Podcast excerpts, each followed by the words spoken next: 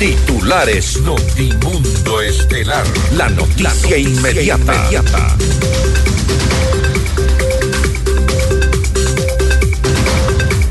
Fiscalía formulará cargos al ex vicepresidente Jorge Glass por presunto peculado en el caso de reconstrucción de Manabí. La Cancillería rechaza un eventual asilo diplomático al ex vicepresidente Jorge Glass por parte de México y pide que se revise su situación legal. El Consejo de Administración Legislativa califica el proyecto de ley de competitividad energética y da paso a su tratamiento en la Comisión de Desarrollo Económico. Ocho personas más serán vinculadas al caso Metástasis en enero del 2024. El caso Metástasis abre la puerta de la esperanza para eliminar la corrupción enquistada en la justicia, sostienen expertos. El presidente Daniel Novoa informa que a inicios de marzo estará lista la consulta popular. El gobierno promete entregar chatarra a Estados Unidos a cambio de armamento para combatir la delincuencia. La ministra de Energía, Andrea Robo, afirma que no hay fecha para el fin de los apagones y dice que el estiaje en el 2024 será complejo. El Ministerio de Salud pagará 350 millones de dólares de la deuda que mantiene con prestadores de servicios como Solca, hospitales y clínicas privadas. En la información internacional, autoridades de la República Checa revelan que el atacante que asesinó a 14 personas en una universidad de Praga tenía un arsenal de armas y municiones. Estados Unidos aprueba sanciones para los bancos que financien máquinas de guerra rusas. Con el auspicio de... En Navidad descubre todo lo que tenemos en Moblart para tu hogar. Si quieres comprar un Volkswagen, ven a la Granados, ven a Equavagen. Mutualiza Pichincha. Cámara de Comercio Éxito, 116 años contigo. Hospital Metropolitano, tu vida es importante para mí. Programa de información apto para todo público. FM Mundo 98.1 presenta Notimundo Estelar. Noticias, entrevistas, análisis e información inmediata. Notimundo, la mejor forma de terminar la jornada bien informado. Conducción, Fausto Yepes y María del Carmen Álvarez. Dirección de Noticias, María Fernanda Zavala. Dirección General, Cristian del Alcázar Ponce. Notimundo Estelar. Desde los estudios más modernos del país. Para el próximo 3 de enero está fijada la audiencia de vinculación de ocho personas adicionales en el caso Metástasis, entre ellos Javier Jordán y Daniel Salcedo. Amigos de FM Mundo, la radio y las noticias, bienvenidos a su espacio de la información. Soy Fausto Yepes y junto a María del Carmen Álvarez les contamos lo más destacado en las noticias de estas últimas horas, en este fin de semana que ya se apresta para la Navidad. María del Carmen, buenas tardes. Muy buenas tardes, Fausto y amigos. Como siempre, gracias por acompañarnos en este espacio informativo. Así es, estamos muy cercanos ya a celebrar eh, la Navidad. Así que esperemos pues que todos tengamos este eh, sentimiento, eh, Fausto, de, de, paz y de solidaridad, que es lo más importante en esta época, sin lugar a dudas. Un poco de tranquilidad que bien nos, nos caería a todos los ecuatorianos que hemos vivido un año complicado, un año difícil de inseguridad, pero sobre todo que este sea ojalá un punto de partida para mejores días, para mejores eh, situaciones en nuestro país a lo largo del próximo 2024. Se viene la, Navidad en este fin de semana. Por ahora vamos entonces con las noticias. Así es, mientras tanto, eh, revisemos cuál va a ser nuestra agenda para esta jornada. Conversaremos con el coronel Bolívar Tello, él es director del ECU 911. Con él hablaremos acerca del eh, móvil locator que supuestamente sirvió de fuente de información para ubicar a potenciales víctimas. Pero ¿qué dice sobre esto el 911? Lo vamos a revisar en esta entrevista. Tendremos el diálogo con el licenciado César Ricaurte, director de Fundamedios, para hablar sobre el caso Metástasis. Involucrados intentaban perseguir a periodistas para callarlos. Le consultamos. Y con el abogado Napoleón Santamaría, experto tributario, ¿cómo queda Ecuador en el ámbito eh, tributario para este 2023? También lo vamos a conversar, lo vamos a analizar en esta entrevista. Y para nuestra audiencia en Cuenca, recuerden que Notimundo es retransmitido por Radio Antena 190.5 FM. Conéctese a FM Mundo Live a través de nuestra fanpage en Facebook, FM Mundo 98.1, Quito, Ecuador, la radio de las noticias. También puede seguirnos en redes sociales. En X estamos como arroba Notimundo S, en Facebook como Notimundo. Puede descargar nuestra aplicación en la App Store y Google Play. Encuéntranos como FM Mundo 98.1. Bienvenidos. Le mantenemos al día. Ahora, las noticias.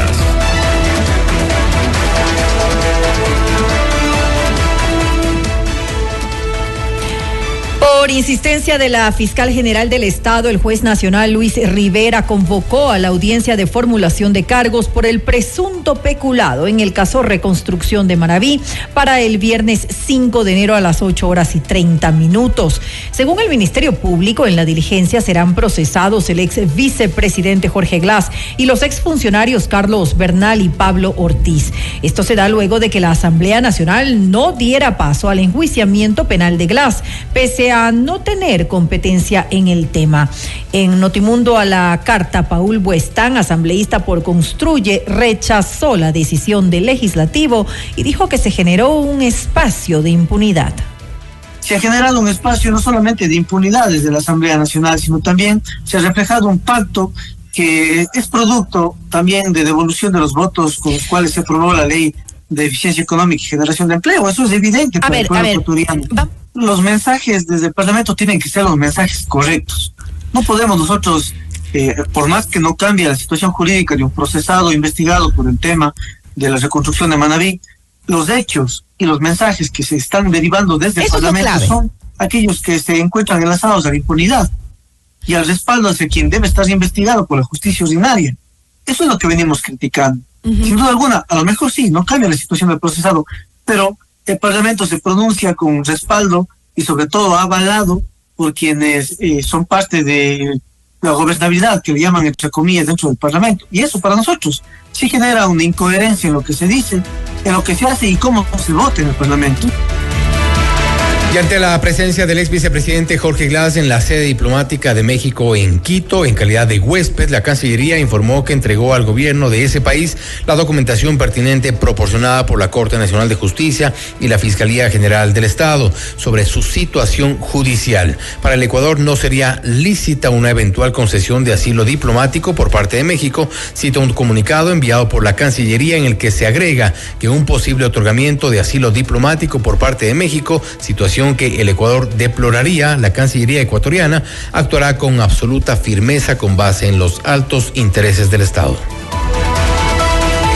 Y luego de que la Asamblea no diera paso al enjuiciamiento penal a Jorge Glass, el presidente del legislativo, Henry Kronfle, aseguró que con esta decisión el estatus legal del ex vicepresidente sigue siendo el mismo. Es decir, la Asamblea no resolvió absolutamente nada ¿Cuál es el estatus legal entonces del señor Glass?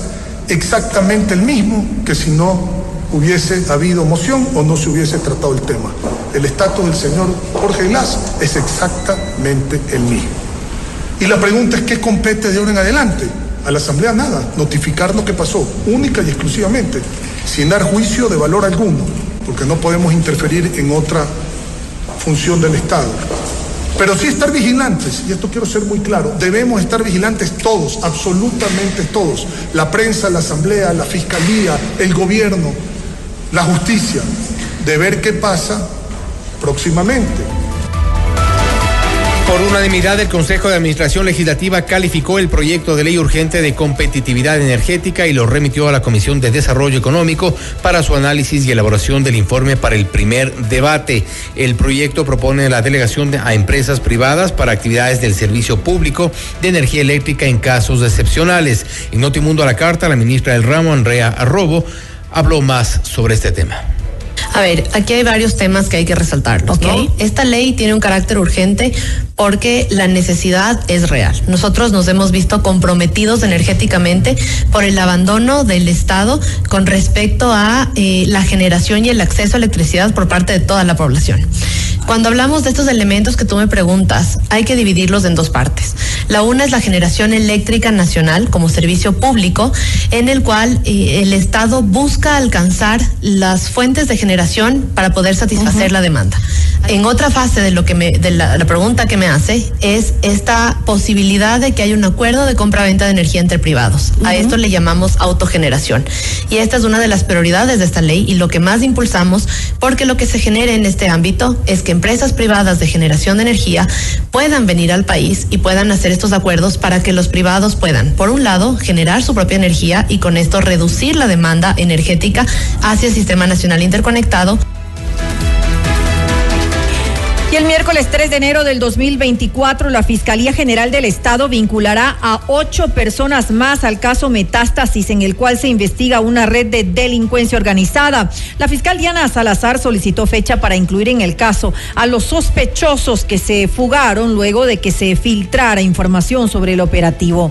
Entre ellos está Daniel Salcedo, sentenciado por corrupción hospitalaria, Cristian Romero, quien fue abogado del narcotraficante Leandro Noré y del ex vicepresidente Jorge Glass, Javier Jordán, supuesto socio de Norero, Carlos Zambrano, juez de la Corte Provincial de Manabí, Fernando García, cabo segundo de la Policía, Víctor Alcíbar, fiscal de Santo Domingo, y los ciudadanos Jairo Vargas y Fabián Camposano.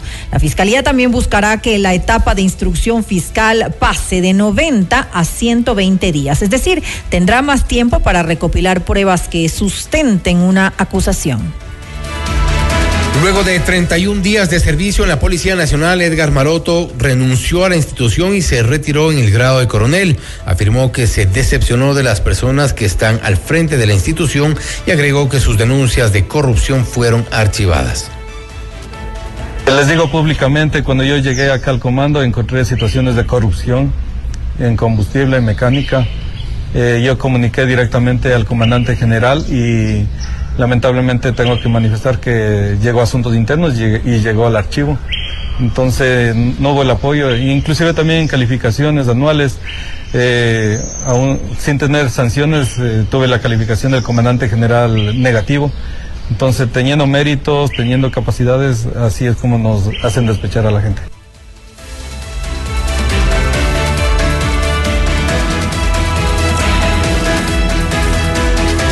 Con otra información. El presidente Daniel Novoa informó que las preguntas de la consulta popular ya se encuentran casi listas. Además, anunció la fecha en la cual se realizaría el proceso electoral.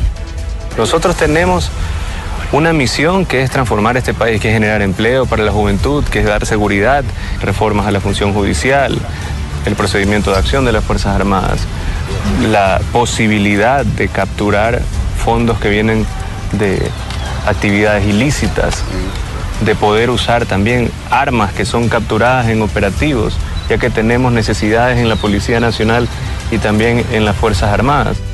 A finales de esta semana ya debemos de pasar las preguntas a la Corte Constitucional para que la Corte Constitucional lo revise, lo apruebe, pasa al CNE, después el CNE toma los tiempos pertinentes y ya a principios de marzo estaría la consulta. Y el primer mandatario también se refirió al plan Fénix y explicó que el primer trimestre del 2024 habrá un intercambio de chatarra por armas con Estados Unidos. Cambiar a la gente que va a hacer ejecutar el plan Fénix, cambiamos la, la, cúpula del Comando Conjunto de las Fuerzas Armadas, cambiamos a cinco de ocho generales de la policía. Tenemos cooperación con países como los Estados Unidos, en el cual un intercambio de chatarra con nuevo armamento de última generación, eso es un, valor de 200 millones de dólares, eso lo vamos a tener ya el primer trimestre del próximo año. Adicional a eso, tenemos que invertir 70 millones de dólares al año para que funcione correctamente el SNAI. También debemos de tener cárceles de máxima y de super máxima seguridad. Ya hemos conversado y finalizado las negociaciones con grupos internacionales que hicieron las cárceles en El Salvador, que hicieron las cárceles también en México y con eso en enero vamos a poner primera piedra. Usted está escuchando Notimundo. Periodismo objetivo, responsable y equitativo. En el marco de la investigación por el caso Metástasis, la Fiscalía señaló que la herramienta tecnológica Mobile Locator utilizada por el ECU 911 sirvió de fuente para fijar la ubicación de potenciales víctimas. Esta es la entrevista de Fausto Yepes, hoy con...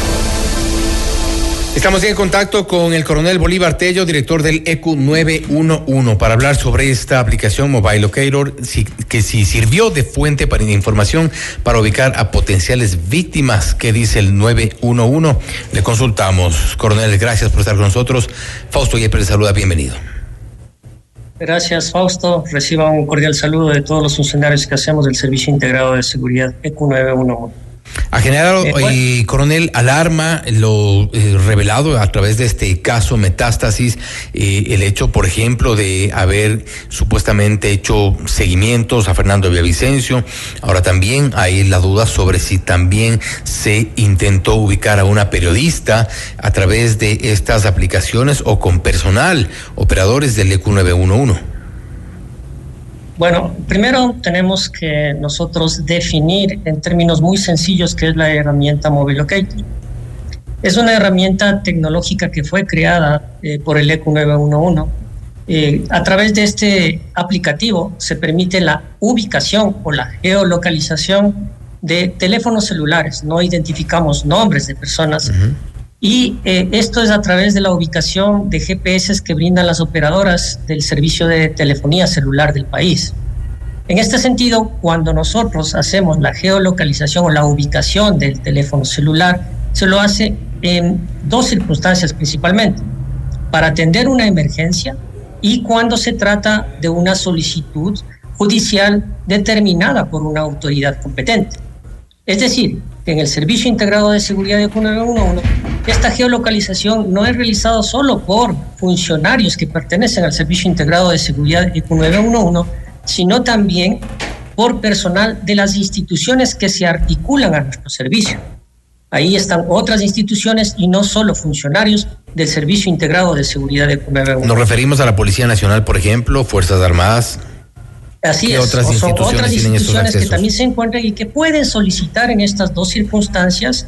Eh, en, el caso de que sea una emergencia, puede solicitar bomberos, puede solicitarlo eh, Policía Nacional, Fuerzas Armadas, eh, Ministerio de Salud Pública cuando es una emergencia.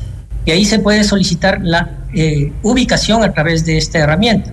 De hecho, cuando una persona llama al Servicio Integrado de Seguridad IQ 911, automáticamente nosotros tenemos la geolocalización de esa persona para poder atender esa emergencia. Lo cual no descarta si es que eh, eh, evidentemente en este caso no había un seguimiento por una orden de autoridad competente, tampoco había un seguimiento eh, necesariamente por un requerimiento de la policía, una emergencia como tal, pero una de las opciones si es que uno de los operadores o algún operador del ECU 911 haya estado facilitando este tipo de información. Se ha investigado eso, el caso Metástasis y todas estas revelaciones han despertado de alguna forma algún tipo de investigación interna en el ECU 911 para saber sobre este tema. Bueno, esa investigación la está haciendo la Fiscalía, ya lo indicó la señora fiscal, la investigación que se está realizando. Es decir, que nosotros a través de estas dos herramientas tenemos los controles y los registros para poder identificar quién hizo ese rastreo o qué institución hizo ese rastreo. Me refiero en este sentido a qué? Que en primer lugar, cuando se trata de una emergencia, nosotros tenemos eh, que eh, tiene que llenarse la ficha, es una ficha que se denomina, en donde se llenan los datos eh, y se le asocia a un incidente que es una emergencia. Entonces, es el primer registro que se hace, es decir, se registra la persona que hizo o que solicitó ese rastreo, en primer lugar. Y la otra, cuando es una solicitud judicial, que sería el otro perfil para Mobile Locator, que es una orden de una autoridad competente. Para ello, previamente, las instituciones, sobre todo Policía Nacional, lo que hace es emitir una solicitud y se crea un correo institucional y se le asigna un usuario y una contraseña de tal manera que queda registrado en nuestro sistema cuál es la persona que realizó ese, ese seguimiento o ese rastreo y también queda identificado quién ordenó, quién dispuso ese rastreo, si así lo designa Policía Nacional. Y en este caso, nosotros sabemos qué persona, qué día, qué hora y la causa de ese rastreo. ¿Saben entonces o ha informado a Fiscalía entonces eh, la fecha, hora y quién eventualmente realizó este seguimiento, por ejemplo, a Fernando Villavicencio? Nosotros no, podemos, no podríamos determinar, pero estamos prestando todas las facilidades, siempre se lo ha hecho, las solicitudes judiciales a través de las indagaciones previas que llegan al Servicio Integrado de Seguridad y 911, se ha presentado esa información. Y Fiscalía en este momento debe saber qué persona, de qué institución hizo ese rastreo. ¿Por qué? Porque los datos son encriptados en nuestro sistema y es imposible borrar ese dato. Así que nosotros somos totalmente transparentes, la lucha contra la corrupción y contra la delincuencia organizada es frontal también para el Servicio Integrado de Seguridad de 911, pero no podemos nosotros generalizar a toda una institución como es el Servicio Integrado de Seguridad de 911 y indicar que de aquí se hacía los rastreos o los funcionarios hacían el rastreo, sino eh, un determinado funcionario que hizo este rastreo. Y claro, como tenemos el usuario la contraseña, la persona que hizo este rastreo, pues esta persona es civil, administrativa y penalmente responsable del uso indebido de esa herramienta. Ahora bien, este, eh, de acuerdo a la información que ustedes manejan, y la pregunta iba en el sentido de que eventualmente hay operadores del EQ911 por fuera de la policía, por fuera de disposiciones de algún juez, como, eh, como suele ocurrir ya en el plano eh, legal, pero hay operadores que pudieron haberse prestado para esto. ¿Hay una investigación interna respecto de este tema? Bueno, nosotros hacemos los controles internos para este tema de la herramienta Mobile Locator, hacemos auditorías. Y en este tema la investigación lo está llevando la Fiscalía de qué funcionario hizo este rastreo ilegal. Y nosotros estamos prestando toda la colaboración necesaria, las puertas están abiertas, somos sumamente transparentes para que se determine qué persona hizo el rastreo o qué persona hizo los rastreos o las personas que hayan o hayan realizado los rastreos indebidos. Es como que cuando el Estado le facilita un arma a alguna institución, a una de las instituciones o un vehículo el funcionario es responsable del uso de esa herramienta si es del uso indebido. Es igual, es una herramienta que se le proporciona para el tema de las emergencias y para cuando existe una situación judicial. Entonces, ese funcionario es responsable civil administrativa y penalmente del mal uso y del buen uso también de esa herramienta en el caso de que esté haciendo ese buen uso.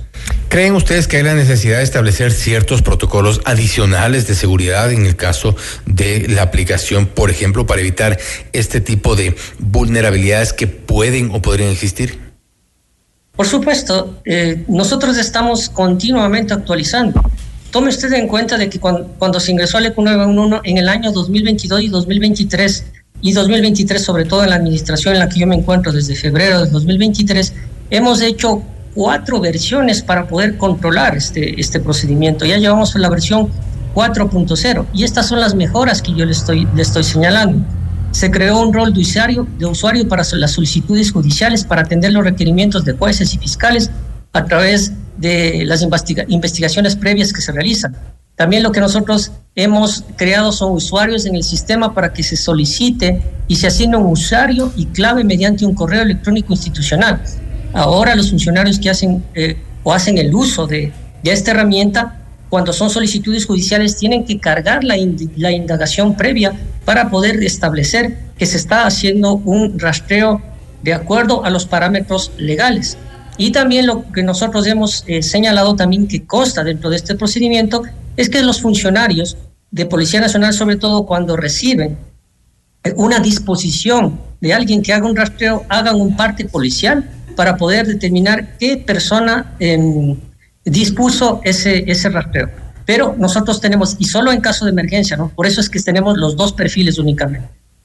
Ahora, bien, y, con esto termino, coronel Tello, toda esta información qué tiempo está guardada en los servidores. Usted bien dice, no se puede borrar, podemos regresar, pero hay un tiempo definido o tiene un archivo bastante grande como para incluso retroceder a la época en la que aparentemente son, por ejemplo, estos chats y poder determinar quién, cómo y en qué circunstancias recibió esta orden.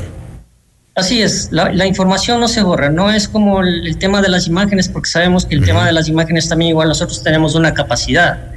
O sea, por ejemplo, cuando, cuando existen imágenes eh, y lo solicita Fiscalía, se, se, guardan durante cinco años las imágenes en, nuestro, en nuestros servidores y se borran si es que no existe petición de, de Fiscalía a los 30 días. En el caso de que sean órdenes judiciales y en el caso de Mobile Locator, no. Este es, esta información está eh, ingresada, está encriptada en nuestro data center y se conserva esta información.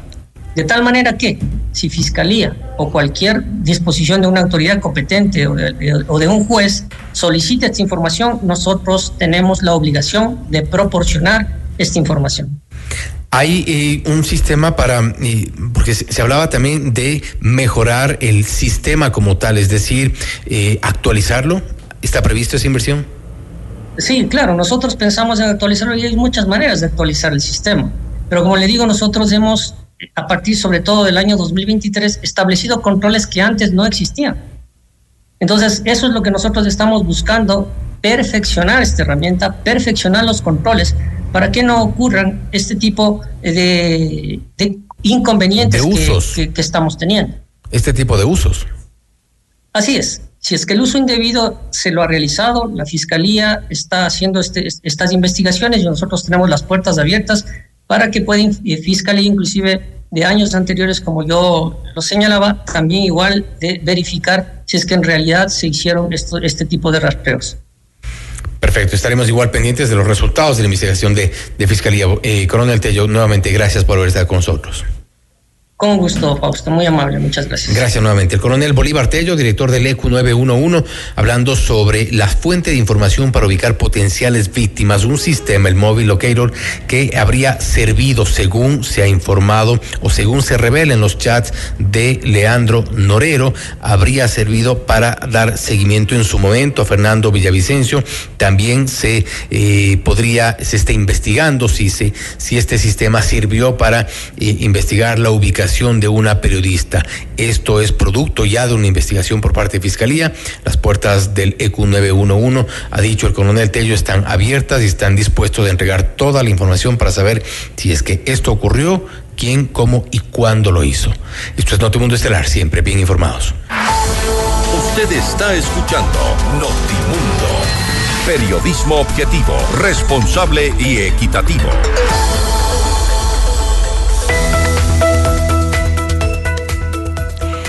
Celebra la temporada navideña con Equavagen. Adquiere el nuevo Polo, Virtus Sedan o el increíble T-Cross y recibe bonos de hasta dos mil dólares. Tasa desde el 12.90%, láminas de seguridad, mantenimientos, financiamiento, Vols Credit y el plazo de hasta 72 meses. Además, recuerda la matrícula completamente gratis.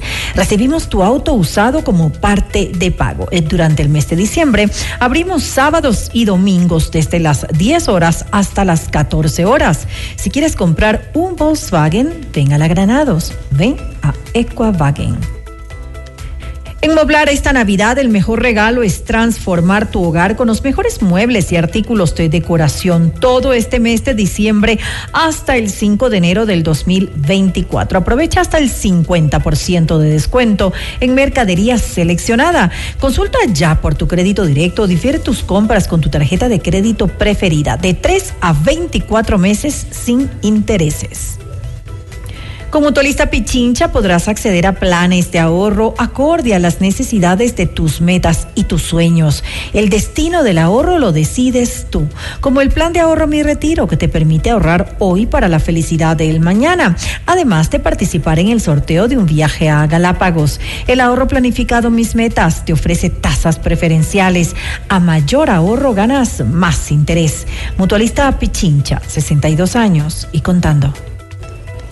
Celebra la magia de la Navidad en Mall El Jardín. Este año podrías ganar un Nissan X-Trail Power y llevarte además 10 mil dólares en efectivo. Vive la Navidad como nunca antes en Mall El Jardín.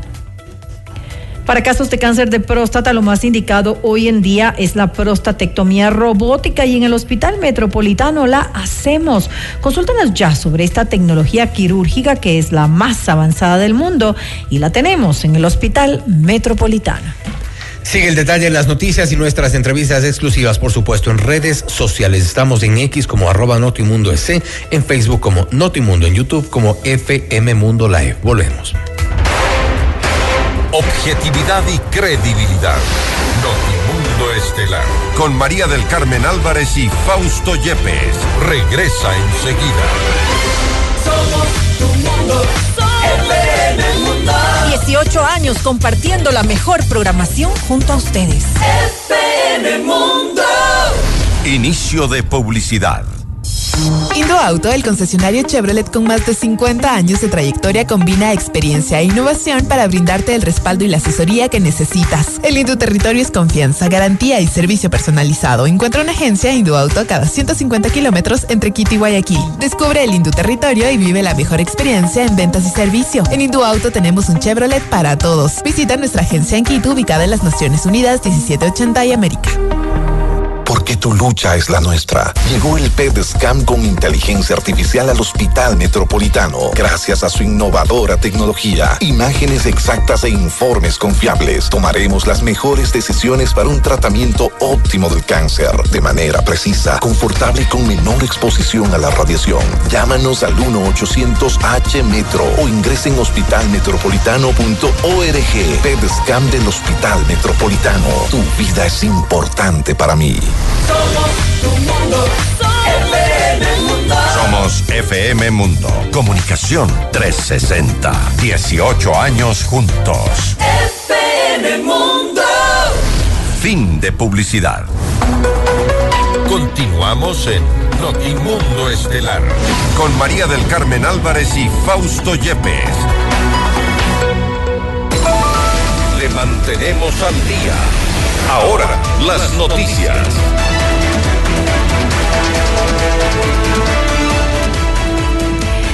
El caso Metástasis develó la infiltración del crimen organizado en las más altas esferas del Estado y la vinculación del narcotráfico en la política nacional. En decisiones con Jorge Ortiz, el abogado penalista Ramiro García resaltó que la exposición de esta trama de corrupción permitió que inicie la depuración en la función judicial por lo, por lo menos en estos días una barrida completa en el Consejo de la Judicatura, porque además... Sí, y eso es importante. Se llenó, se convirtió el Consejo de la Judicatura en una especie de bachagnón judicial. Había toda la basura que usted se puede imaginar. Era lo mejorcito de lo peorcito, estaba, estaba metido ahí. Lo pero mejor de lo peor. pero impresionante, es decir, había fiscales que, cuestionados que habían sido sacados de la institución y estaban encargados del control disciplinario. Sí, claro. De todos los jueces. Pero no nos olvidemos que el correísmo sigue siendo la mayor fuerza política del país y que tiene un aliado fuerte con el nepotismo. Y ellos, pues, tratarán Vea, pero eso, pero de eso, detener este pero eso no se soluciona por la vía, por la vía judicial, ni mucho menos. Eso se soluciona por la vía política. Mientras tengamos gobiernos que no cumplan su trabajo, mientras tengamos gobiernos que no actúen transparentemente, no actúen honestamente, el correísmo siempre va a tener un espacio. Para Juan Esteban Guarderas, consejero de Participación Ciudadana y Control Social, es necesario que en este caso se amplíe la investigación a otros espacios como a la función electoral. Pero ¿qué nos garantiza que la metástasis se termine ahí? Es por eso que esta semana yo, en mi calidad de consejero del Consejo de Participación Ciudadana y Control Social, pedí que se amplíen las investigaciones al Consejo Nacional Electoral. Y yo no excluyo que hayan partidos políticos que estén ahí metidos. Por supuesto hay uno. No nadie más, nadie, ningún redescucha suyo va a decirme que es una coincidencia que justo le ataquen a la fiscal antes del momento en que se lance el caso de corrupción más amplio de la historia de la República. Por supuesto que no es una coincidencia. Ahí también está la metástasis, Jorge. Y digamos de con nombre y apellido, la Revolución Ciudadana. Ese es el partido político que defiende los intereses del narcotráfico. Y con eso termino. Mira una cosa. En una democracia, las personas votan por sus intereses. ¿Usted recuerda los porcentajes de voto a favor de Luisa González en las cárceles del Ecuador? No, no lo recuerdo. Era por encima del 90%. De su lado, el periodista Martín Payares lamentó que el mega operativo de la Fiscalía, sin precedentes en la historia del país, no haya tenido el apoyo necesario por parte de otras autoridades como el presidente de la República o la Asamblea Nacional. Entonces lo que a mí me preocupa es este divorcio, ¿no? Eh, en la Asamblea sí, en, lo mismo, hicieron un apoyo a la fiscal donde el Partido Social Cristiano no intervino una sola vez en el debate. Bueno, es que ya no existe, ahora lo que existe es el movimiento nebotista. Bueno, el nebotismo, digamos que el nebotismo no intervino en la, en la, en, los únicos que hablaron fueron los correístas oponiéndose y creo que dos asambleístas construyen, entiendo que algo dijo a favor. Sí, sí, Mientras del correísmo se lanzaba en contra de la fiscal. Y los otros eh, dos socios del, del acuerdo, ¿no es cierto? Que votaron a favor de la fiscal en esa resolución, pero ni siquiera le pidieron la mano para decir por qué apoyaban, no, calladitos, es que calladitos. Entonces, yo sí veo un, un, abandono de, de, esta causa, que es una causa de, de, la sociedad ecuatoriana por parte de las autoridades políticas, y eso a mí, a, mí eso me choca mucho. Germán Rodas, coordinador de la Comisión Nacional Anticorrupción, añadió que el caso Metástasis también es una oportunidad de que los pactos políticos se disuelvan. Ojalá el caso Metástasis contribuya a que los pactos de la impunidad también se vengan abajo. Yo creo que eso es fundamental, porque los pactos de la impunidad dan resultado de lo que ocurrió ayer en la noche. Entonces, no es nueva política ni es gobernanza la impunidad, definitivamente. Y esto solamente puede ser impulsado, yo pienso seriamente, siempre por la veeduría social es lo que hace la prensa de opinión. Desgraciadamente, Jorge, la farándula político-electoral está a portas. Y entonces esto puede mover las cosas en función de los intereses nacionales. Y, a lo mejor el caso Metástasis no termina en, nada. Puede continuar o puede ayudar a la farándula política electoral. Allí viene el compromiso de los ciudadanos, de la prensa alternativa, de los medios de comunicación, de la opinión. Por otra parte, frente al caso del ex vicepresidente Jorge Glass, el abogado Ramiro García explicó que el juez Luis Rivera deberá resolver en derecho si se puede enjuiciar penalmente al sentenciado. Ayer la Asamblea no tomó ninguna decisión. El que se quiso hacer el vivo es el juez, el juez Rivera, que además ha allanado en el caso, en el caso Metástasis. eso, eso es otra cosa que hay que decir. Mm. Dos jueces de la Corte Nacional actuales que están en activo fueron allanados en el caso Metástasis. Todavía no vinculados, pero allanados. Uno de ellos, el juez Rivera, que es este juez que, queriendo hacerse el vivo, solicita una autorización a la Asamblea que no, que no procede que no hubo y que no, y que no hubo y que no se la aprobó. Entonces, no, no, y que no hubo. Pero fue un triunfo de clase. Por eso, no, claro. yo no, no, no lo veo así porque ahora el juez se ve abocado a decidir como debe, como debería ser en derecho, el procesamiento de clase. si se, quiere hacer, si se quiere hacer del vivo, si, no, es que todavía está Rivera. Y si, si Rivera se quiere hacer el vivo, hay procesalmente la opción de recusarle y penalmente la opción de prevaricato. El consejero Juan Esteban Guardera rechazó que Glass haya pedido asilo político a México y anunció que por esta acción suspendió su trabajo con la embajada de ese país. Qué vergüenza que hasta ahorita las autoridades no se hayan manifestado contra el gobierno mexicano diciéndoles de cuándo acá ustedes son la vía de escape de los corruptos del país, porque la metástasis no termina en Ecuador. Sí hay entidades internacionales que están apoyando y hay gobiernos internacionales que están apoyando a los corruptos. Y desgraciadamente uno de esos es el gobierno mexicano. Entonces, me permito utilizar este espacio que es tuyo tan importante, Jorge, para anunciar que yo sí hace una semana estuve reunido con la embajadora mexicana porque habían vías de apoyo inter, eh, entre los dos países para promover la participación ciudadana. Yo no puedo continuar con eso. Yo simplemente voy a desistir y me voy a quejar porque yo no puedo trabajar con un gobierno cuya agenda es proteger a los corruptos. Entonces, el es la agenda del gobierno de México, el de, el de AMLO. Permítame, pero ¿qué es recibir al señor Glass? Pero recibir al señor Glass es un desastre. O sea, el señor Glass no es inocente. Germán Rodas, en cambio, resaltó que el tema de Glass también deja ver las posturas políticas de la nueva asamblea y los intereses que se tienen.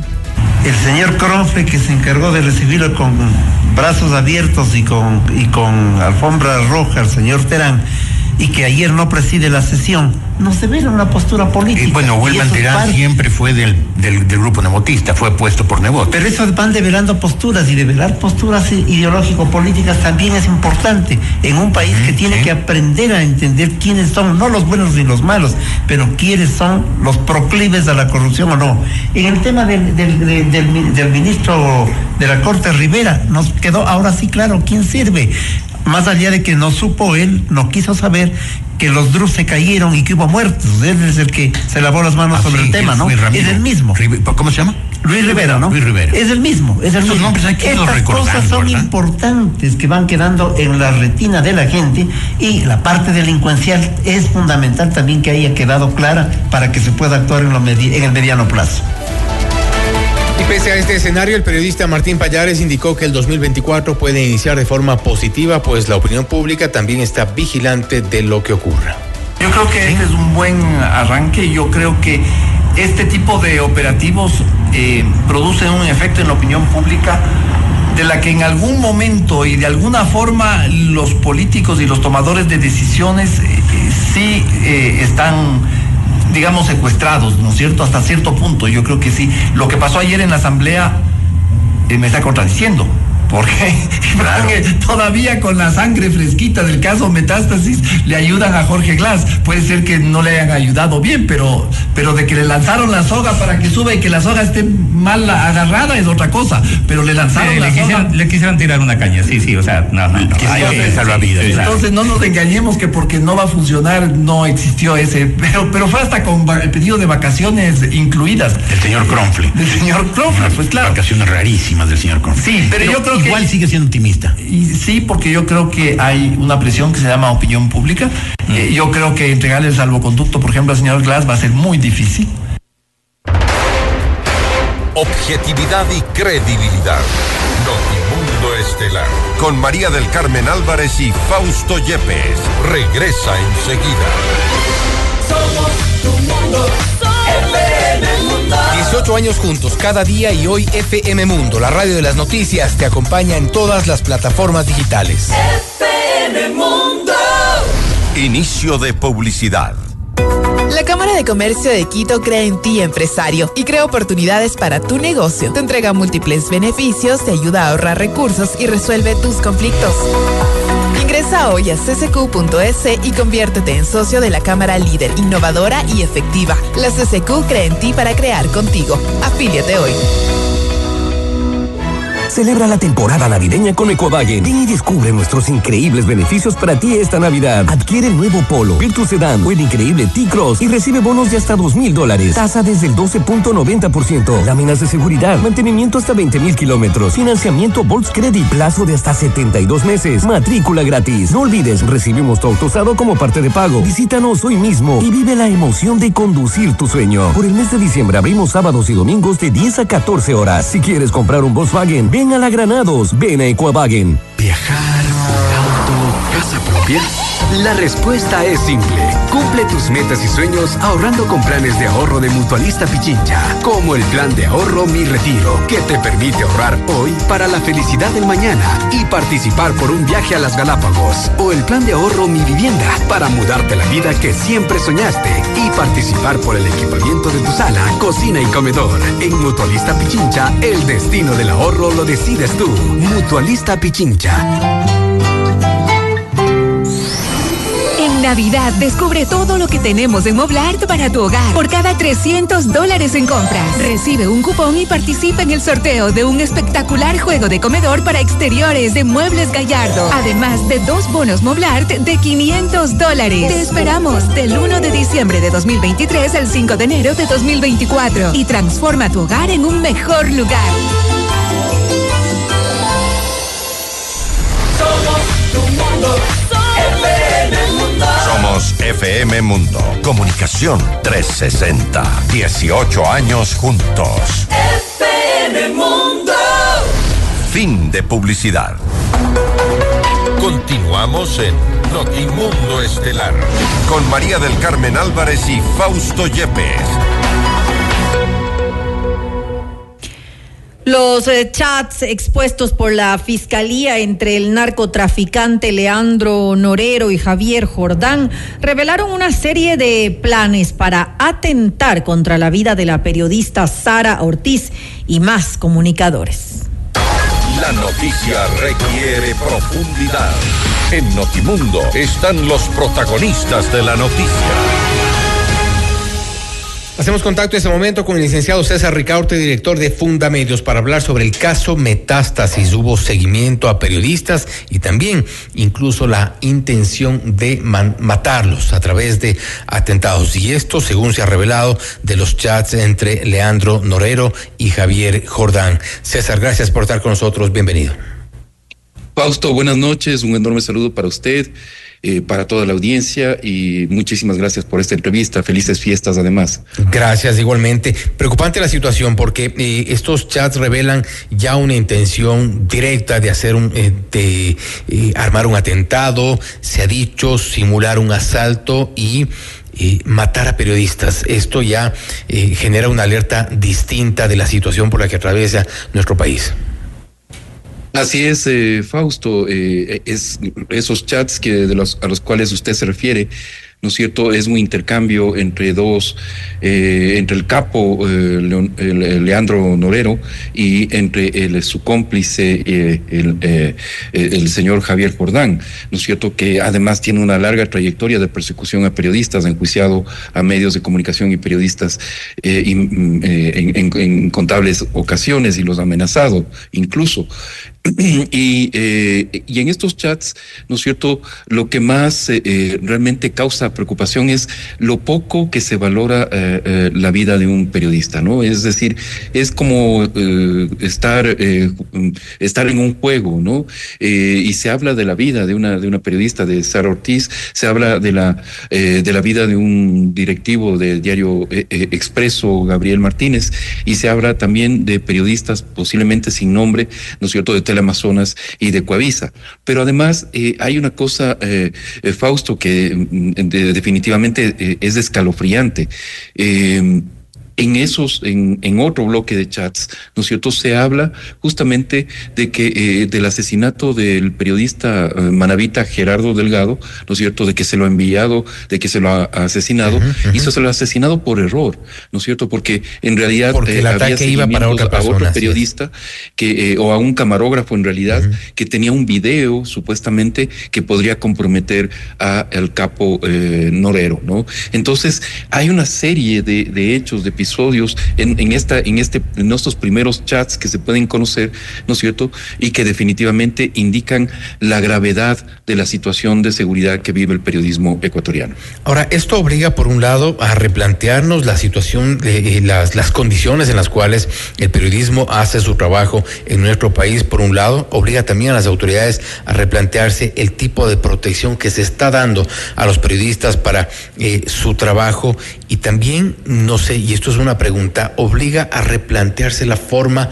quizá en la cual exponemos los trabajos? Yo creo que eh, eh, la primera parte de, su pregunta, Fausto, es clave. Eh, el Estado no puede seguir mirando a otro lado. ¿No es cierto? No puede seguir eh, em, sin eh, pronunciarse, ¿no es cierto?, acerca de estos hechos. Em, y, mire usted que eh, se creó con la ley de comunicación el mecanismo de protección para periodistas. En agosto se le dio forma con el reglamento, ¿no es cierto? se ha dado los primeros pasos para la constitución del, del mecanismo. De hecho, sociedad civil estamos presidiendo ese mecanismo, ¿no es cierto? Pero no hay forma, ¿no es cierto?, de que eh, eh, podamos conseguir que el gobierno se pronuncie eh, sobre el financiamiento del mecanismo. Y sin recursos el mecanismo no va a funcionar. el mecanismo trató, por, por ejemplo, convocamos a reunión esta semana para tratar los eh, cuatro casos graves, los últimos del año, ¿no es cierto? Esperamos que sean los últimos del año, en que tenemos dos periodistas en, en, eh, en Esmeraldas, un periodista en Manaví, un periodista en el Guayas, ¿no es cierto? Que están seriamente amenazados, que su vida corre peligro, y las instituciones públicas actuaron con absoluta eh, eh, ineficiencia, inoperancia, eh, y, no concurrieron a, a la reunión del, del mecanismo. Y como digo, tampoco hay los recursos. Hemos pedido eh, reuniones con la ministra de gobierno, co- de gobierno y del interior, con el secretario de comunicación, etcétera, etcétera, y no hay ninguna intención, no hay, es como que al gobierno le importa un comino la seguridad de, los periodistas, y eso eh, realmente es grave, como usted dice, a la luz, además de estos, de estos chats, ¿no?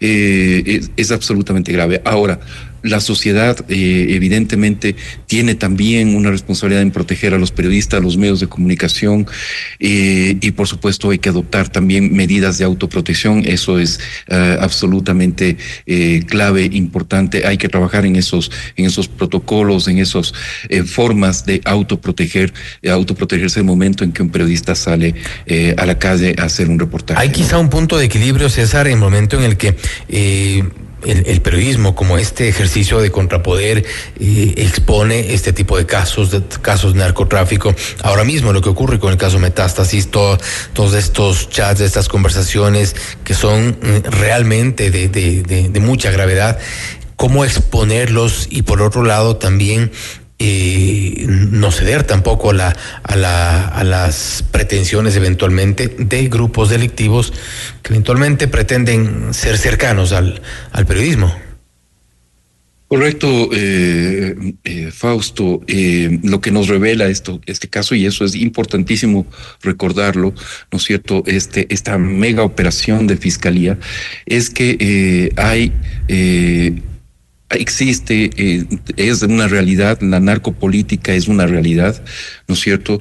Hay sectores del Estado que están cooptados por el, por el crimen organizado, ¿no es cierto? Hay sectores de la justicia, por ejemplo, hay es- sectores, elementos de la policía que, que trabajan o que trabajaban para eh, eh, el crimen organizado, ¿no es cierto? Pero también hay sectores de la sociedad, ¿no es cierto? Hay abogados, hay empresarios y también hay periodistas que están en relación con el narco, eh, que posiblemente están al servicio de la, de la, mafia o, pues son, o, resultan ser voceros, hacen el papel de voceros de estos eh, grupos delincuenciales y eso es inadmisible. Eh, eso cruza todas las líneas rojas de la ética periodística. Eh, es evidente que los, eh, los chats del intercambio que tiene el periodista Anderson Boscan, ¿no es cierto?, con el, el capo Leandro Norero, es, eh, eh, son, cruzan todas las todos los límites éticos. Ya es complicado que con una fuente legítima, legal, ¿no es cierto?, un periodista tenga el nivel de familiaridad, de confianza, de, de, de, cercanía, ¿no es cierto?, que se demuestra en esos chats entre eh, eh, Boscan y, y Norero, ¿no es cierto? Pero aquí estamos hablando además de un capo del, de- del crimen organizado, de alguien que al mismo tiempo estaba eh, hablando de asesinar periodistas, ¿no es cierto? Entonces, eh, eso es absolutamente inadmisible y, y no hay cómo eh, esto tratar de mm, decir, bueno, es que no lo sabía, es que, bueno, o sea, y, no hay eh, excusa eh, posible, hay que asumir las responsabilidades. Tampoco es admisible. Y de hecho, que Norero, se intente, perdón, César. eh, se intente liderar una discusión ética cuando son, cuando han cometido graves faltas éticas. Y de hecho, eh, perdón César, está, eh, Norero estaba detenido y por, y condenado por, por, por ese tipo de delitos, por narcotráfico, y todos sabíamos que eh, lo que tenía a su haber, incluso asesinatos y este tipo de, de delitos que no son menores. Exactamente, o sea, no estábamos hablando eh, de una fuente eh, normal, de una fuente eh, con la cual uno puede tratar, eh, como, como dice Boscan en uno de los chats, o en dos incluso chats, eh, irse a tomar un café, ¿no?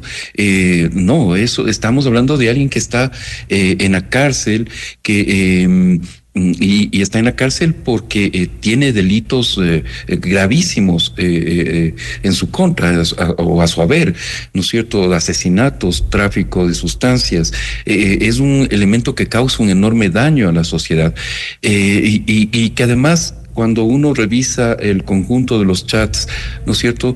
Lo que uno ve es que Norero y, y ju- junto con, con Jordán eh, tenían una enorme voluntad de poder, ¿no es cierto? Es decir, ellos tratan de controlar el país. Eh, ah, eh, cuando uno lo, es- lo, que es, eh, es, es realmente demencial de todos estos chats es ver cómo manipulan las redes, ¿no es cierto?, para tratar de conseguir el mayor poder posible, ¿no es cierto?, para abrir el, eh, convertirnos definitivamente en un narcoestado y en una narcosociedad, ¿no es cierto? O sea, no es, no estamos hablando de cosas menores. Y ahí, en ese escenario, ¿no es cierto?, aparece un periodista eh, eh, con un grado de confianza, tratándose de ñaño, ¿no es cierto?, y hablando de intercambio de favores con este narco. Eso me parece que es clarísimo que transgrede todas las líneas rojas de la ética periodística y como digo, no se puede negar las responsabilidades, eh, no se puede pensar que eh, quienes están ah, ah, eh, han cometido estas faltas éticas van a liderar un proceso de transformación ética del periodismo ecuatoriano. Eso César, eh, creo que es inadmisible. César Anderson Boscan ha dicho eh, un poco en su defensa que hace un llamado a la academia y un poco como que es hora de, de reescribir los manuales de periodismo. ¿Es este un planteamiento lógico, coherente en medio de la coyuntura y con todo esto que hemos visto con este cruce de comunicaciones o, tiene que ser otra, otra la, la- postura, la actitud? Yo creo que es eh, urgente la reflexión ética, eh, el, eh, em, revisar los manuales éticos que sí existen en, en el periodismo ecuatoriano, no, no es que no existan, ¿no es cierto?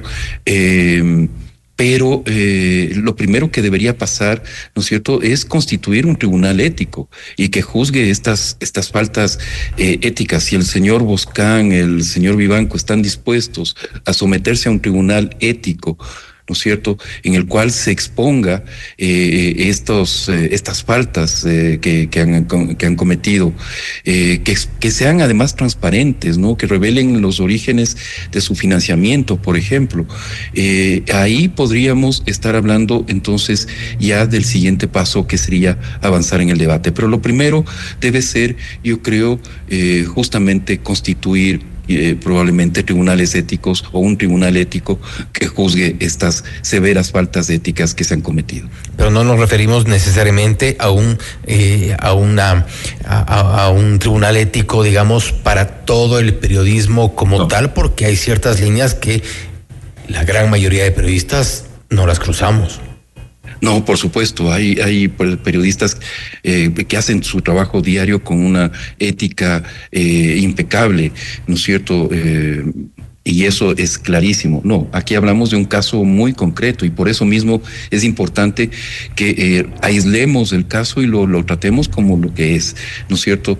Eh, y evidentemente eh, esto, pero creo que es importante hacer ese ejercicio, ¿no es cierto?, de que el periodismo ecuatoriano, acompañado por la academia, por la sociedad civil, por los medios de comunicación, gremios, qué sé yo, organismos internacionales, incluso, ¿no es cierto?, eh, eh, eh, podemos dar ese paso, ¿no es cierto?, de tratar con madurez es de las faltas éticas que puede haber cometido un medio de comunicación, un periodista, ¿no es cierto?, y, y, y hacerlos responsables de esas faltas éticas para que quede además impregnado en la sociedad de que no es el comportamiento normal, no hay que normalizar ese, ese tipo de tratos con, el, con el narco, ¿no es cierto? Que los jóvenes estudiantes de periodismo, los jóvenes eh, profesionales que se van integrando a la, a la actividad profesional no crean que es normal ese tratamiento con una fuente y menos con una fuente que es un, un- delincuente, un criminal. Efecto, bajo esos eh, principios eh, y en esta suerte de contrapoder del periodismo es necesario enfrentar a las estructuras criminales de todas las formas posibles. No sentarnos en una mesa con un café. Eh, César, nuevamente, gracias por haber estado con nosotros. Gracias, Fausto, por la invitación y unas felices fiestas para usted y para toda la audiencia. Gracias, igualmente para, para ustedes. Eh, ha sido César Ricaurte, director de Fundamedios, hablando sobre el caso Metástasis. Involucrados intentaban perseguir a periodistas para callarlos. Una de las periodistas, Sara Ortiz, era blanco de eh, estos ataques eh, que se planificaban de acuerdo a los chats que han sido revelados entre Leandro Norero y Javier Jordán. Ricaurte también se ha referido a los principios, a la ética del periodismo, un tema que está ya en debate en cuanto a estas relaciones entre los periodistas y las fuentes. Esto es Notimundo Estelar, siempre bien informados. Usted está escuchando Notimundo.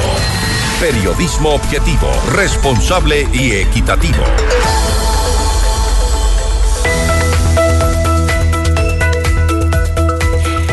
En Moblar esta Navidad el mejor regalo es transformar tu hogar con los mejores muebles y artículos de decoración todo este mes de diciembre hasta el 5 de enero del 2024. Aprovecha hasta el 50% de descuento en mercadería seleccionada. Consulta por tu crédito directo o difiere tus compras con tu tarjeta de crédito preferida de 3 a 24 meses sin intereses. Con Mutualista Pichincha podrás acceder a planes de ahorro acorde a las necesidades de tus metas y tus sueños. Con plan de ahorro Mi Vivienda, con el cual podrás mudarte a la vida que siempre soñaste y tener la oportunidad de ganar el equipamiento de tu sala, cocina y comedor. El ahorro planificado Mis Metas te ofrece tasas preferenciales. A mayor ahorro ganas más interés. Mutualista Pichincha, 62 años y contando. Muchos dicen que el mundo está cambiando, pocos son conscientes de que ya cambió. La Cámara de Comercio de Quito brinda servicios que llevan tu negocio hacia la transformación, reactivación y liderazgo. Velamos por tu seguridad y alzamos tu voz porque tu marca nació para hacer historia. Conéctate con la mayor red de negocios del país en redes sociales o en nuestra web ccq.ec. Las deliciosas opciones del menú navideño en Pícaro Resto Grill. Una de ellas es la siguiente. Como entrada, sopa de tortilla, plato fuerte cerdo rostizado con papas salteadas y de postre un delicioso cheesecake de frutos rojos. Además, no te puedes perder este domingo 24 de diciembre la fiesta de Navidad con música en vivo al son de tambora y lo mejor de la cumbia, salsa, merengue y mucho más. Estamos en Cristóbal Gangotena e Isabel la Católica. Reservas al 099-074-0000. Pícaro, las cosas ricas de la vida. Puedes seguir el detalle de las noticias y nuestras entrevistas en redes sociales. En X estamos como arroba Notimundo S, en Facebook como Notimundo. También puede descargar nuestra aplicación en la App Store y Google Play. Encuéntranos como FM Mundo 98.1. Volvemos. Objetividad y credibilidad. Notimundo Estelar. Con María del Carmen Álvarez y Fausto Yepes. Regresa enseguida. Somos tu mundo. Llevamos 18 años juntos y cada día vivimos con mayor intensidad y compromiso con ustedes. FM Mundo. Inicio de publicidad. Soy el espíritu de la Navidad. Recuerda, en esta época todos ganamos algo. Gana tu niño interior, porque vuelves a disfrutar de las cosas simples. Gana tu familia, porque comparten más tiempo contigo. Y ganas tú en Mall El Jardín. Imagínate, un increíble Nissan X-Trail e-Power con propulsión 100% eléctrica, más 10 mil dólares en efectivo para un solo ganador. Acumula 50 dólares en compras y participa. Aplican condiciones. Porque tu lucha es la nuestra. Llegó el PET Scan con inteligencia artificial al Hospital Metropolitano. Gracias a su innovadora tecnología, imágenes exactas e informes confiables, tomaremos las mejores decisiones para un tratamiento óptimo del cáncer, de manera precisa, confortable y con menor exposición a la radiación. Llámanos al 1-800-H-METRO o ingresen en hospitalmetropolitano.org. PET Scan del Hospital Metropolitano. Tu vida es importante para mí. En Navidad descubre todo lo que tenemos en Moblart para tu hogar. Por cada 300 dólares en compras, recibe un cupón y participa en el sorteo de un espectacular juego de comedor para exteriores de Muebles Gallardo. Además de dos bonos Moblart de 500 dólares. Te esperamos del 1 de diciembre de 2023 al 5 de enero de 2024 y transforma tu hogar en un mejor lugar. Somos tu mundo. FM Mundo. Somos FM Mundo. Comunicación 360. 18 años juntos. FM Mundo. Fin de publicidad. Continuamos en Notimundo Estelar con María del Carmen Álvarez y Fausto Yepes. Le mantenemos al día. Ahora, las noticias.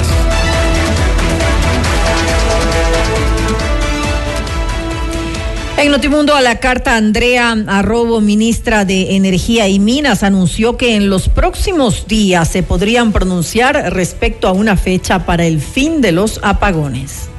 O sea, no tenemos un tiempo claro. Para el fin de los apagones.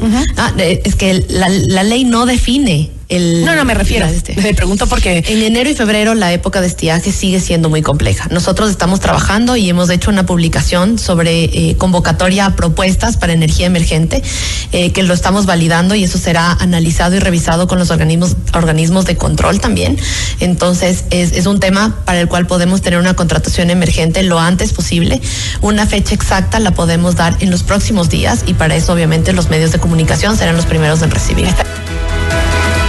Asimismo, la ministra Robo informó que tras diálogos con su homólogo colombiano se alcanzó una reducción en el costo del servicio energético que se paga en el país. Y es que en octubre, cuando se hizo esa transacción, Colombia, para, para eh, procurar mantener su abastecimiento, nos vendió eh, electricidad únicamente proveniente de los combustibles líquidos, es decir, básicamente el diésel, que ellos también lo importan.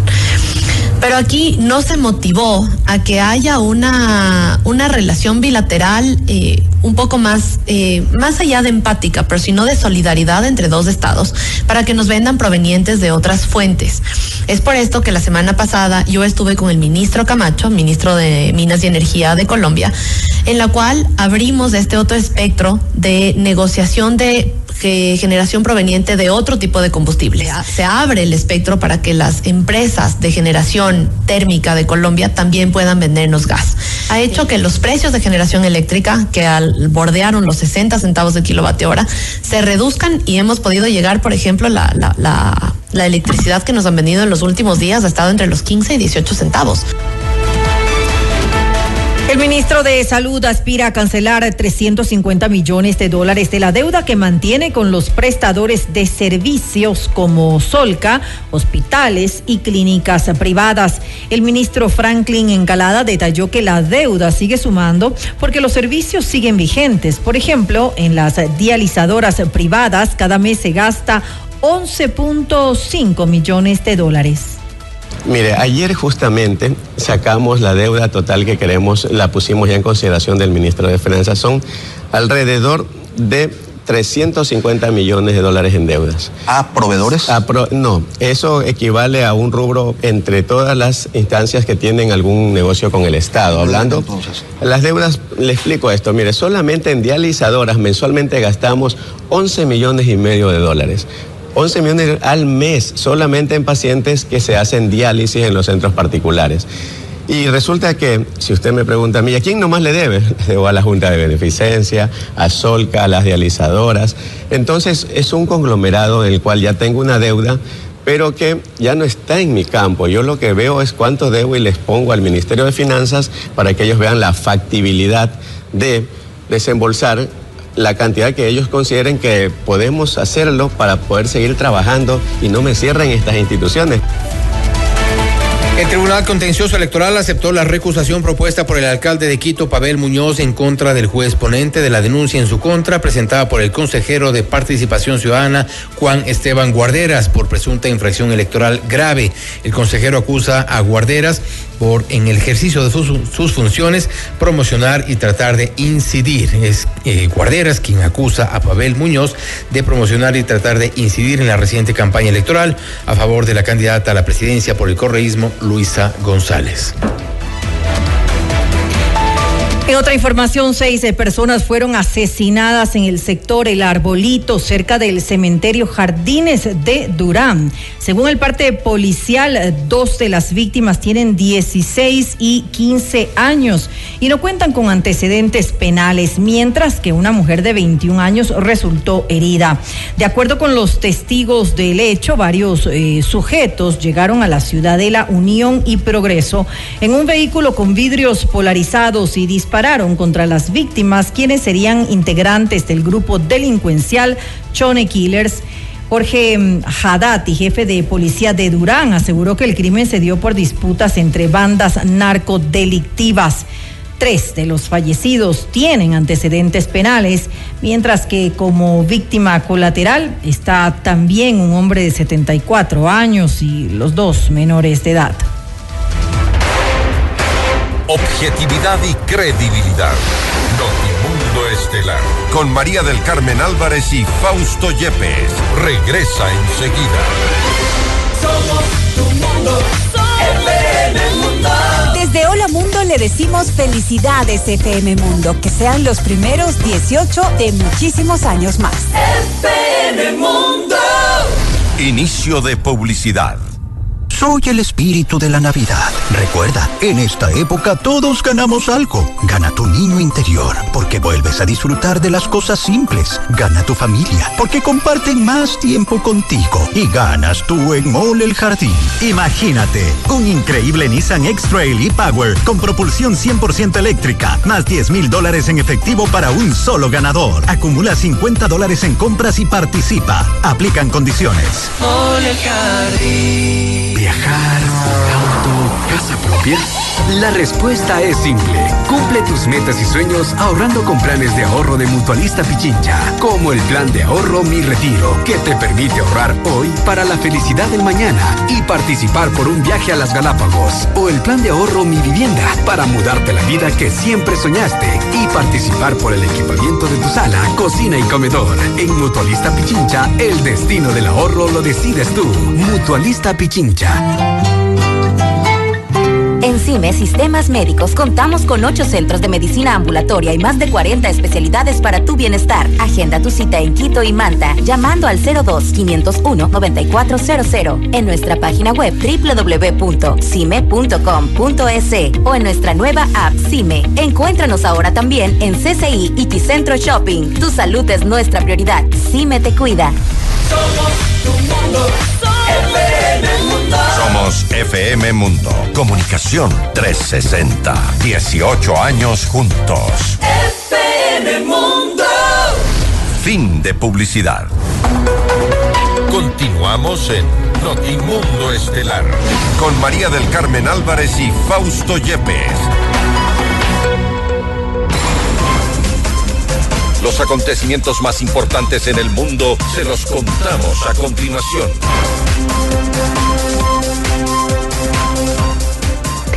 La policía de República Checa reveló que el atacante que asesinó a 14 personas en la Universidad de Praga tenía predilección por las armas de fuego y licencia para tener ocho, incluidas dos largas. Informó que el joven de 24 años no tenía antecedentes penales pese a ser sospechoso de haber asesinado a un hombre y a su hija de tan solo dos meses el pasado 15 de diciembre. El jefe de policía Tomás Bondrasek dijo que los agentes encontraron un arsenal de armas con varias municiones que el sospechoso llevó al edificio de la universidad antes de abrir fuego. El presidente de Estados Unidos, Joe Biden, firmará una orden ejecutiva con sanciones para los bancos que sigan financiando a las empresas que ayudan a Rusia a mantener su maquinaria de guerra en su combate contra Ucrania. Según la Casa Blanca, se trata de un nuevo paso para interrumpir el apoyo material a base de industrial de defensa de Rusia para obstruir los esfuerzos de ese país para aumentar su capacidad militar. El presidente de México, Manuel López Obrador, informó que el próximo miércoles 27 de diciembre se reunirá con funcionarios estadounidenses para tratar las políticas migratorias luego de que en el estado de Texas se promulgara una ley para endurecer las sanciones para personas que cruzan la frontera de manera ilegal. Viene el secretario de Estado, Blinken, viene la señora Elizabeth, encargada de seguridad, y también secretario de Seguridad Interior, Mallorca. Vamos a tener una reunión en Palacio Nacional. Eh, de eso tratamos en la conversación con el presidente Biden. Es una relación de amistad. Y sí hay presiones de grupos que están en contra de los mexicanos y de los migrantes, sobre todo en esta temporada de elecciones. Cada vez están perdiendo más fuerza todas esas medidas que toman muy inhumanas, muy autoritarias. El Consejo de Seguridad de la ONU aprobó una resolución para implementar corredores humanitarios en Gaza en medio del conflicto entre Israel y el grupo extremista Hamas. La moción fue aprobada con 13 votos de los 15 totales, cuyas dos únicas abstenciones corresponden a Rusia y Estados Unidos. Con esto, el documento deberá ser enviado al secretario general de las Naciones Unidas, Antonio Guterres, quien deberá designar un coordinador que permanezca vigilante de la ayuda humanitaria enviada a Gaza. La asistencia llegará en medio de las hostilidades que afectan a más de 2.2 millones de habitantes en la franja de Gaza. Por este conflicto, más de 20 mil palestinos fallecieron desde el inicio de la guerra. Usted está escuchando Notimundo. Periodismo objetivo, responsable y equitativo. La reforma tributaria del presidente Daniel Novoa entró en vigencia el pasado 20 de diciembre. Con esta normativa se pretendería recaudar un aproximado de 832 millones de dólares en el próximo 2024. Vamos más allá de la noticia. Notimundo Estelar en FM Mundo con María del Carmen Álvarez. Y nos acompaña a esta hora el abogado Napoleón Santamaría. Él es experto tributario. Abogado Santamaría, muy buenas noches y gracias por acompañarnos. Le saluda María del Carmen Álvarez. Saludos, María del Carmen, buenas noches. Saludos a través de sus micrófonos a todos los amigos que siempre nos acompañan. Gracias nuevamente por estar junto a nosotros. Eh, antes que nada, eh, revisemos un poco eh, este 2023, porque Ecuador vive una situación eh, compleja en, el ámbito económico, sin lugar a dudas, con un déficit fiscal inmenso y muchas deudas por pagar. Específicamente en el ámbito tributario, ¿qué se puede resaltar de este eh, difícil año, de este 2023? Que cerramos con unas tareas pendientes muy preocupantes. A ver, primero que nuestra recaudación fiscal comienza a caer y comienza a caer sostenidamente desde el mes de julio. Recuerde usted que el presidente Lazo equivocadamente, erradamente, muy mal asesorado por el ex ministro de Finanzas con serias deficiencias técnicas y con su director de rentas, hizo un retroceso de la forma tributaria que él mismo aprobó en, en noviembre del 2021. Eso ha provocado, y esto para todos, a quienes, queri- todos aquellos que manifiestan que hay que bajar tributos para que la recaudación suba, cuando bajamos en este junio del 2023 tributos, lo que hemos tenido, Mari Carmen, es que julio, agosto, septiembre, octubre, noviembre, todos los meses tenemos menos recaudación. Pero el problema es que cada vez es más agudo. El mes de noviembre la recaudación cayó en el 9%, perdió el país solo en noviembre 140 millones de dólares. Pero yo tengo, ahí yo tengo una duda antes de continuar. Eh, ¿Sería, sería el, el, el, el motivo ese? Es decir, porque eh, lo estamos asociando en este momento, es decir, se reculó por parte del, del, gobierno con la, la decisión que se había dado en esta reforma tributaria. Eh, sin embargo, a, partir de ahí y supuestamente se ha ido, ha ido cayendo, digamos, la recaudación fiscal o hay otros motivos eh, que pueden llevar a esto. Definitivamente hay un conjunto de motivos. Uno es eso, es que Mari Carmen, este ejercicio de hacer una reforma tributaria potente, avanzar y que el mismo gobierno la retrocesa, los, la retroceda, perdón, esto es un ejercicio que nunca en ningún país del mundo se habrá eh, producido, entonces realmente reprochable. Pero segundo es que la economía está fría.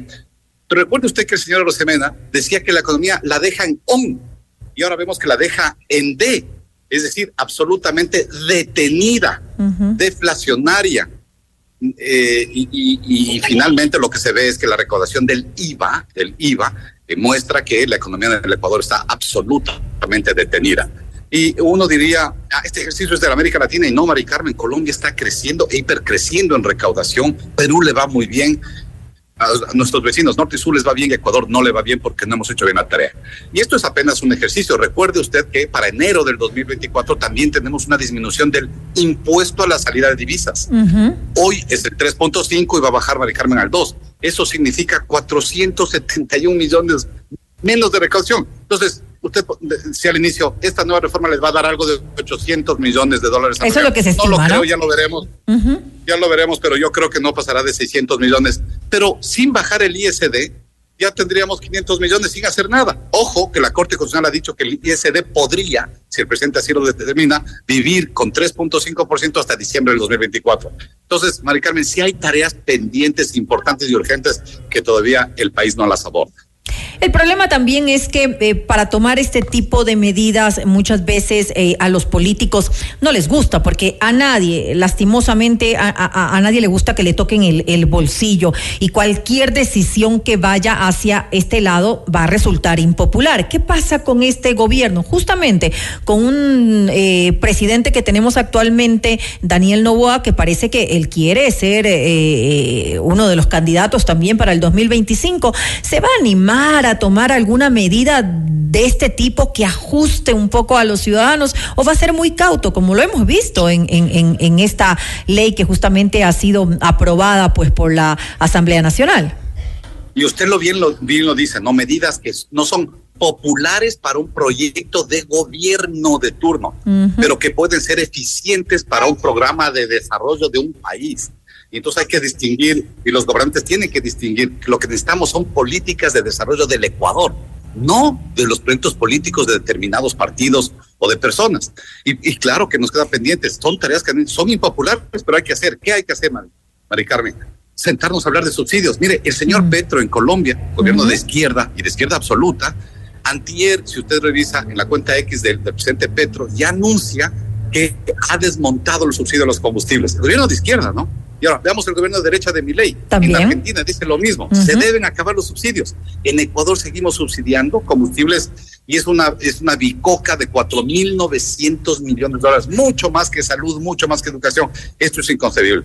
Pero dos, Mari Carmen, también los ecuatorianos acabamos de decir no más petróleo en el campo 43 para que todos los ecuatorianos sepamos la decisión de esa o la magnitud de esa decisión es que eso significa el 13% de la producción petrolera del Ecuador que se va a cerrar en los próximos 6, 7 meses y que significará 700 millones menos. Pero no solo eso, sino que finalmente los ecuatorianos creo que en consecuencia no deberían pedir o no deberíamos pedir subsidio a los combustibles. no, no se entiende. Un país que está con problemas, que, que dice que debe quedarse el petróleo enterrado en el subsuelo y más encima que exija subsidios a los Es derivados contradictorio además. petróleo. Resulta contradictoria esa decisión. contradictoria, Mar- y, y así tenemos muchos temas por abordar, ¿no? El país tiene que seguir abordando el tema de la seguridad social, en lo que el principio de, de- de- de presión fiscal nacional, un país que hace bien sus finanzas públicas es el que regula bien sus tributos, bien su seguridad social y bien sus recursos naturales. El Ecuador, lastimosamente, tiene un problema de caja fiscal en impuestos, tenemos un desastroso futuro en la seguridad social y hemos descuidado nuestras reservas petroleras, que es lo más importante que tenemos en recursos naturales. ¿Por qué, Mari Carmen? Porque el tema de minería todavía es pequeño, es escuálido, es diminuto en el aporte al desarrollo nacional.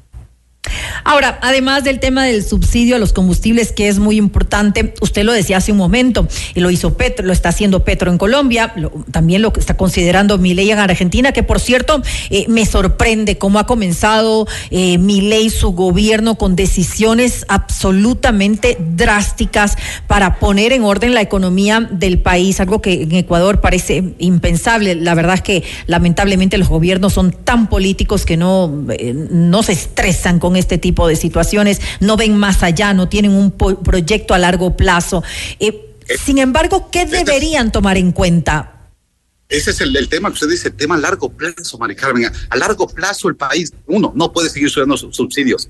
Les duela o no les duela a los ecuatorianos que me escuchan, pero eso es lo que hemos decidido todos, porque todo, la mayoría votó para que se cierre el pozo petrolero el, de, de, de ITT pero también tenemos que reperfilar el servicio de deuda pública, es decir, el aparato estatal. No puede ser que nuestro ministro de Finanzas todos los meses salga a anunciar que ya encontró la plata para pagar sus salarios, casi, casi como un pagador de sueldos y salarios, y no como un ministro de Finanzas que está pensando en políticas públicas de desarrollo de un país, uh -huh. cómo hacerlo grande, cómo exportar más, etcétera, sino preocupado en pagar el sueldo de los funcionarios públicos, que desde luego le han decepcionado al país la función pública, militar, policial, judicial, administrativa, etcétera, le ha decepcionado a los 18 millones de ecuatorianos, más aún con los casos de corrupción que la señora fiscal recién le ha comentado al país que realmente ha sido una bofetada a la moral pública. Sin lugar. Tres, el tema de esfuerzos municipales, María Carmen, en uh -huh. el Ecuador los 221 municipios lo que hacen es estirar la mano al gobierno central, decirle, déme recursos, necesito plata y deme, porque si no, no puedo pagar mis sueldos. Uh -huh. sí, mire, son tan ineficientes que ni siquiera pueden pagar sueldos. Y yo le pregunto a usted, ¿cuántos de estos municipios logran crear una escuela, una escuela primaria de un aula municipal? Ninguno en los últimos 14 años, ningún municipio. Pero todos son buenísimos para hacer fiestas, para hacer agasajos, reyertas, algazaras, etcétera creo que hay que cambiar el tema. Hay que seguir aportando a los municipios que tengan un esfuerzo fiscal, vale decir, que le aporten a su cantón y al país significativamente. De lo contrario, deberíamos pensar en estas medidas, unificar varios municipios, uh -huh. unificar varias provincias. Ya el país no puede seguir pagando un ingente gasto corriente, sobre todo sueldos y salarios, y con un esfuerzo mínimo de los ciudadanos. Usted creo que decía algo importante Mari Carmen, déjeme resaltar algo que es importante. Los ecuatorianos nos estamos convirtiendo en aquellos ciudadanos que exigimos todo, pedimos todo. Pero cuando nos dicen hay que colaborar, hay que aportar, hay que cumplir obligaciones, ahí sí todos queremos nadie quiere. salirnos del escenario y nadie quiere. Nadie quiere ser afectado. ¿Qué derecho es. nos corresponde hacer? Ahora, hablando de estas afectaciones que podrían darse eh, en cuanto a medidas que, deberían revisarse, eh, está el tema del IVA, que aunque ahora, según eh, lo hemos comentado, pues ha ido a, la baja durante este 2023 y, y hemos tenido pues menos, menos ingresos por este impuesto, siempre ha sido el, el que ha generado más. Entonces, ¿debería revisárselo? Mire, el IVA nos genera más o menos un punto del IVA 730 millones de dólares al año. Los 12 puntos, cerca de 8.200 millones de dólares al año, es el impuesto más recaudador. Mm. Sin embargo, Ecuador tiene la tarifa más baja, el 12%, ni siquiera Bolivia tiene esta tarifa. Bueno, y Colombia, nuestros vecinos, al 19 y al 18%, Colombia, Perú, y no se diga Brasil, que llega con ratios hasta el 23, 24%. Es decir, nuestra tarifa es la menor. Pero adicionalmente, nuestro crédito fiscal, es decir, el IVA tiene dos juegos, cobre cuando venda y pague cuando compre. Y cuando paga en sus compras tiene derecho a lo que se llama crédito fiscal por el IVA pagado en compras. Y el Ecuador es el país que más derechos concede en el crédito tributario. Lo que vamos hace segundos. Todo en derechos, nada en obligaciones. Entonces, uh -huh. el país tiene doble tarea en el IVA. Volver a sentarnos a revisar la tarifa, la tarifa de la, sobre la base imponible y dos, la utilización y el derecho a la utilización del crédito tributario. Ahí hay dos aristas, Mari Carmen, y nosotros ya hemos presentado en su debido momento a determinados presidentes, al SRI, etcétera, donde ajustes técnicos al, al uh -huh. régimen del IVA le, le podían producir al país cerca de 1.500 millones de dólares de manera justa, equitativa y correcta desde la parte técnica. Entonces, hay definitivamente hay temas que quedan en el tintero. Lo que preocupa es que el presidente Novoa se queda sin un proyecto, un programa para mostrar, para enseñar a organismos internacionales, para convencerles que el Ecuador tiene un camino de salida. Por lo tanto, creo yo, mi querida Carmen, que en el 2024, en pocos meses, volveremos a tratar de una, una reforma tributaria porque el mundo todavía no le cree un plan de gobierno de, el, del Ecuador para sacar al país adelante. Pero usted cree que, que, que el actual presidente Daniel Novoa eh, arriesgue este, eh, esta oportunidad política que tendría para eh, ser candidato en el 2025 tomando una decisión eh, como esta, es una reforma tributaria que ajuste los cinturones a los ciudadanos de alguna manera?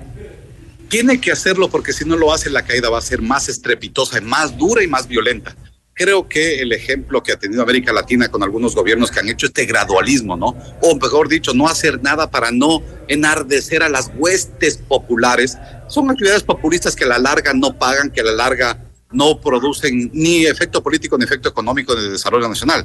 Yo creo que lo que usted citaba el ejemplo de Milei en la Argentina es, yo no digo que esté bien o que esté mal lo- las acciones que él está sugiriendo hacer en su Pero país. son Lo que cambios. sí está claro es- No puede haber un cambio, no puede haber un cambio si todo sigue igual, definitivamente. Y lo que creo, Mari Carmen, es que estamos todos convencidos que lo que tiene el señor Miguel es un gran programa. No sé si será exitoso o no, pero tiene un programa. Y entonces, cuando usted tiene un plan, un programa, cuando se mira, cuando se ve, creo que los ciudadanos respaldamos de mejor manera ese conjunto de acciones para lo que usted dice, cambiar estos estamentos que están tan denostados en el Ecuador, que esta pasividad de no hacer nada, dejar hacer, dejar pasar para que finalmente no pase nada. Creo que hay que definitivamente arriesgarse por el país. Además que la cultura nacional es bien complicada. No es tiempo para medias tintas, no es tiempo para temores, es tiempo de tomar grandes decisiones en favor del país. No es tiempo para estos proyectos tibios, sin lugar a dudas. Le quiero agradecer al abogado Napoleón Santamaría, experto tributario, por habernos acompañado en este espacio. Con el mayor gusto, María Carmen, saludos a usted y a través de sus micrófonos una feliz Navidad a todos los Lo amigos mismo. que siempre nos dispensan con su Una atención. muy feliz Navidad.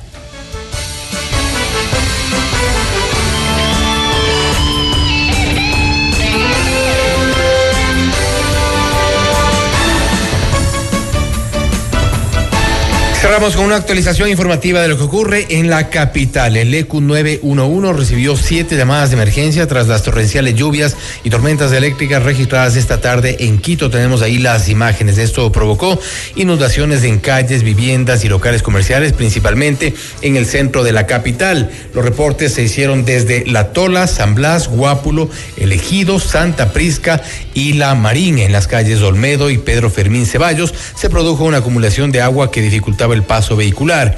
El Instituto Nacional de Meteorología e Hidrología, INAMI, alertó sobre las posibles inundaciones, así como los desliza- deslizamientos de tierra y bancos de neblina por el fuerte temporal. Esto es lo ocurrido durante esta tarde, como les habíamos mencionado en los barrios La Tola, San Blas, Guápulo, Elegido, Santa Prisca y La Marín.